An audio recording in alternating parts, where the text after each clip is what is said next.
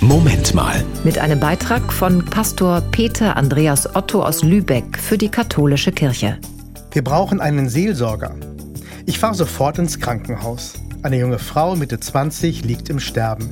Ihre Mutter ist da. Das Ärzteteam ist mit der Behandlung am Ende.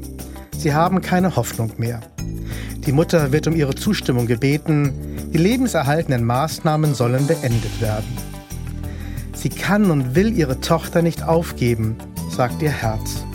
Doch der Verstand weiß, die Ärztinnen und Ärzte haben alles getan.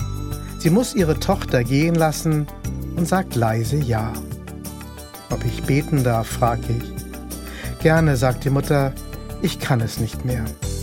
Den ganzen Tag hat sie mit Gott gerungen, hat in der Krankenhauskapelle eine Kerze angezündet und hart mit Gott gesprochen, gebettelt und gefleht. Nichts. Ich bete kurz, dann schweigen wir miteinander und begleiten ihre Tochter in den Tod, während die Geräte abgeschaltet werden. Sanft schläft sie hinüber. Die Nulllinie auf dem Überwachungsmonitor sagte uns, sie hatte es geschafft. Das Pflegepersonal befreit die eben Verstorbene vom Beatmungsschlauch und den Überwachungsgeräten. Wir sitzen nebenan in einem separaten Raum. Sie erzählt von ihrer Tochter und spricht vom Glauben, vom Hoffen und Bangen, vom Ringen mit Gott, an dem sie festhält, trotz allem.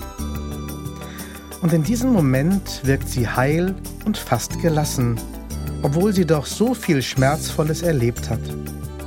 Eigentlich wurde ich ja als Seelsorger gerufen, aber in dieser Nacht bin ich derjenige, der richtig viel von dieser Mutter lernen kann. Das war ein Beitrag von Pastor Peter Andreas Otto aus Lübeck für die katholische Kirche.